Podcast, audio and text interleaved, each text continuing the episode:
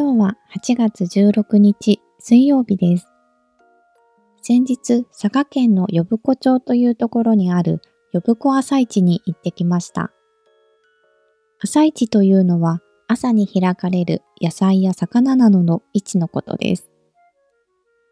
呼子朝市は日本三大朝市の一つとも呼ばれていて、約100年の歴史があるそうです。江戸時代に漁師と農家で行われていた鮮魚と農作物の物々交換からこの朝市が始まりました。